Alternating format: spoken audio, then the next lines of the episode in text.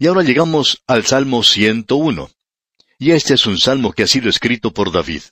No hemos tenido muchos de ellos recientemente, pero aquí tenemos nuevamente otro hermoso arreglo, un racimo, un ramillete de salmos. Lo forman los salmos 101 hasta el 106. Y usted puede imaginarse cuál es el tema de este himnario. Bueno, es todo acerca de Él nuevamente, de nuestro Señor Jesucristo. Él es el Rey de justicia y paz, y Él va a reinar sobre esta tierra. Y este salmo nos habla de la misericordia y nos habla del juicio. Este es un salmo en el que David no pudo ubicar su reino. Por tanto, es un salmo profético. Mira hacia adelante, hacia el hombre del cual Dios hizo mención que sería de su linaje. No se refería a Salomón, tampoco se refería a otra persona, nadie más del linaje de David hasta cuando Jesús nació en Belén, porque él es de la casa y del linaje de David. José y María pertenecían a ese linaje, y aquí tenemos a ese hombre del cual se estaba hablando. Notemos lo que dice aquí en el Salmo 101. Vamos a comenzar nuevamente cantando alabanzas a Dios. Leamos el versículo 1. Misericordia y juicio cantaré. Esas dos cosas nunca se llevan bien. Si usted ha podido observar a su alrededor en el día de hoy, la misericordia y la justicia son algo difícil de obtener para que el hombre pueda mantenerse en balance. Pero Dios viene y entonces nosotros podemos decir lo que encontramos en este versículo 1. Misericordia y juicio cantaré. A ti cantaré yo, oh Jehová. Y aquí tenemos al Rey de justicia, y Él es el Rey de paz. ¡Cuán maravilloso es Él! Luego en el versículo dos leemos, Entenderé el camino de la perfección cuando vengas a mí. En la integridad de mi corazón andaré en medio de mi casa. No recordamos que David haya andado así nunca. Aquí se nos está presentando al Redentor y al unigénito del Padre. Ese es el cuadro que se nos está presentando aquí. Observemos esto por solo un momento. El rey habla como el Hijo del Hombre. Usted puede notar que Él es el Hijo del Hombre sobre la tierra. Debemos recordar que en su obra como Redentor, Él era el unigénito del Padre, pero Él tomó su lugar bajo Dios sujetándose a su voluntad. Él ocupó un lugar menor. Él tomó eso con Él. Nosotros en el presente tratamos de elevarnos a un sitio más alto, pero Él tomó un lugar bajo para podernos llevar así a un lugar más alto. Antes de su encarnación, él dijo al Padre, He aquí que vengo, oh Dios, para hacer tu voluntad. Él dijo que en este mundo su comida y su bebida era el hacer la voluntad del Padre que le había enviado. Y él hizo su voluntad perfectamente. Y pacientemente él esperó por aquella hora, la que llamó mi hora, cuando Él trajo salvación para usted y para mí, amigo oyente. Ahora Él se encuentra a la diestra de Dios, y aún hoy está haciendo la voluntad de Dios. Él está esperando esa hora cuando su Padre le enviará al mundo nuevamente, porque dijo, Siéntate a mi diestra hasta que ponga a tus enemigos por estrado de tus pies. Luego se nos dice, pero luego que todas las cosas le estén sujetas, entonces también el Hijo se sujetará al que le sujetó a él todas las cosas, para que Dios sea todo en todos. Esto lo escribió el apóstol Pablo en su primera carta a los Corintios capítulo 15 versículo 28, un versículo que ha causado muchas discusiones. ¿Qué es lo que quiere decir? Quiere decir que después que Él reine sobre esta tierra, quedando sujeto al Padre, Él va a regresar a su lugar en la deidad como miembro de la Trinidad. Pero cuando esté aquí abajo, Él reinará de esa forma. Y Él dice en el Salmo 22, versículo 22, Anunciaré tu nombre a mis hermanos, en medio de la congregación te alabaré. Esta es la posición que Él tomó cuando estuvo aquí. Pero notemos ahora que Él va a reinar y cómo va a reinar. David nunca reinó de esa manera. Leamos los versículos cuatro al ocho de este Salmo 101. Corazón perverso se apartará de mí, no conoceré al malvado. Al que solapadamente infama a su prójimo, yo lo destruiré. No sufriré al de ojos altaneros y de corazón vanidoso. Mis ojos pondré en los fieles de la tierra para que estén conmigo. El que ande en el camino de la perfección, éste me servirá.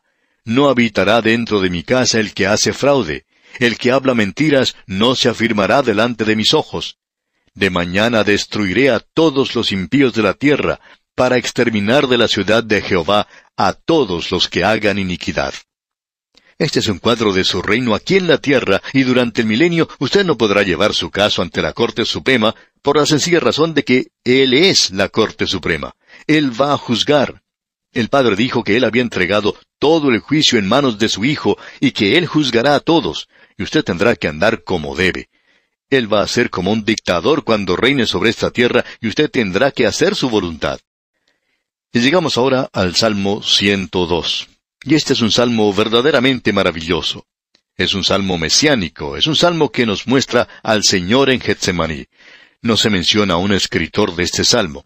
Ha habido muchas conjeturas en cuanto al escritor, y nosotros sugerimos que fue David, si no le parece mal a usted, por supuesto. Es una oración del que sufre cuando está angustiado, y delante de Jehová derrama su lamento. Este es Getsemaní. Nuestro Señor se encuentra aquí en Getsemaní. Lo vemos a Él afligido, lo vemos en su humillación, y este salmo ha sido señalado por el Espíritu Santo en el Nuevo Testamento como un salmo mesiánico.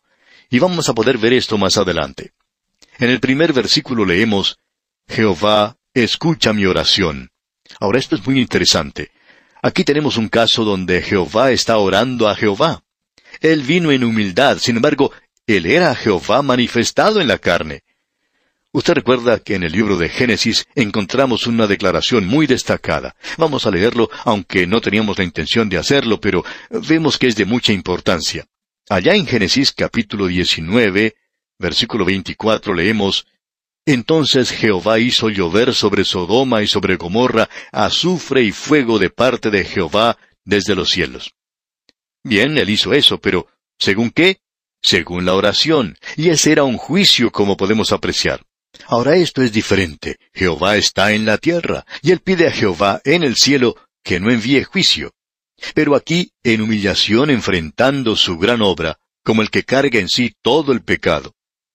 Y Cristo, en los días de su carne, ofreciendo ruegos y súplicas con gran clamor y lágrimas al que le podía librar de la muerte, así describe el autor de la carta a los Hebreos, fue oído a causa de su temor reverente.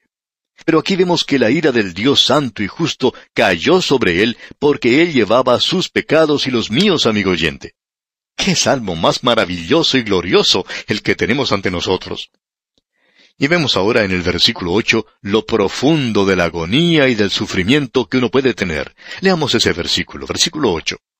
Cada día me afrentan mis enemigos, los que contra mí se enfurecen se han conjurado contra mí.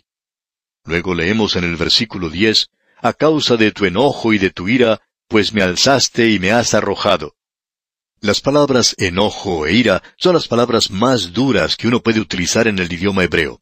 Pero, ¿por qué hizo esto? Por el gozo puesto delante de él, nos dice el escritor a los Hebreos. Leamos los versículos 12 y 13 de este Salmo 102. Mas tú, Jehová, permanecerás para siempre, y tu memoria de generación en generación.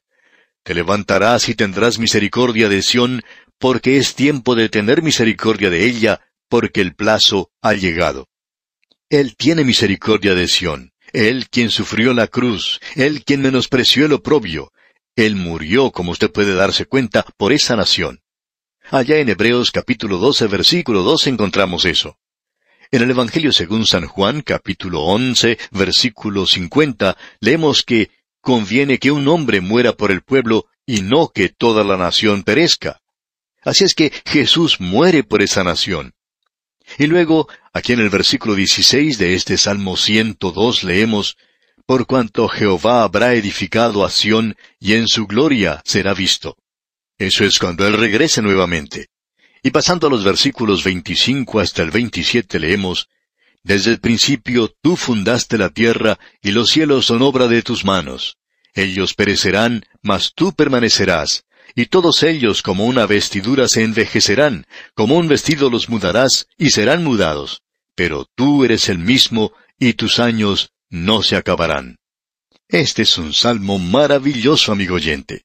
Y no se hubiera conocido que este era un salmo mesiánico si no le hubiera complacido al autor de la Biblia, el Espíritu Santo, revelar el significado de este pasaje que es citado en el Nuevo Testamento en los últimos versículos del primer capítulo de la epístola a los Hebreos, y allí se aplica al Señor Jesucristo y trae ante nosotros a Getsemaní. A nosotros nos agrada pensar de este salmo como el salmo de Getsemaní. Y aquí, amigo oyente, vamos a detenernos por hoy. Dios mediante, en nuestro próximo programa, entraremos a estudiar el Salmo 103, y esperamos que usted nos acompañe. Hasta entonces, que el amor y protección del Dios eterno esté con usted, ahora y siempre.